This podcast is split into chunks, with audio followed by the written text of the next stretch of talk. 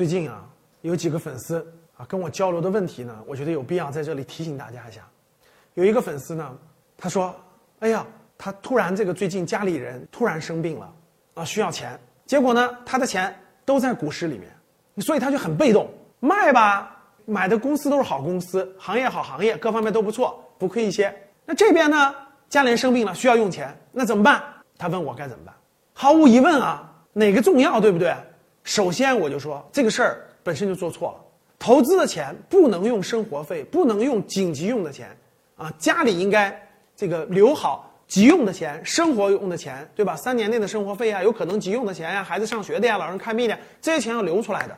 不是所有的钱都能用投资的，一定是闲钱，甚至三到五年不用的闲钱。好在呢，这位粉丝投入并不多，年龄比较年轻，二十多岁，投入也没有几万块钱，所以呢。卖出赶紧救急，必要的，对不对？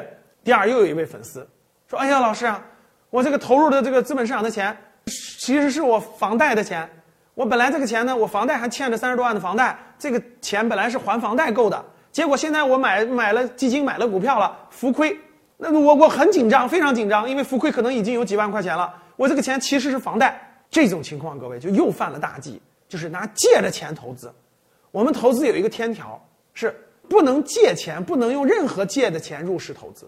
本来这个钱你还有房贷，你还有别的借款，对吧？本来应该还别的借款，结果你拿这些借款去投，这属于确实是犯了大忌。投资的三大天条，第一条就是不能借钱投资。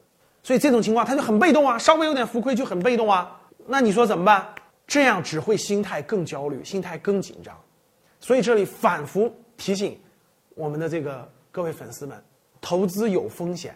不要用生活费、急用的钱等等投资，宁可投指数基金，也不是短期能赚钱的，那也需要长期定投。所以各位，不要借钱，不要用负债的钱啊去投任何这个基金或者股票，啊，不要抱着侥幸心理，我想赚快钱，对吧？我想发大财，这些都不可以的。其实真真正正的投资是什么？用闲钱，三到五年不用的闲钱。去定投一些好的指数基金，如果你的能力强，定投一些不会倒闭的龙头公司，分红好的龙头公司，逐渐定投，其实这是最适合绝大部分人的。市场上永远是七亏二平一赚，真正赚钱的人小于百分之十，大多数人都是亏钱的。所以风险永远放在第一位。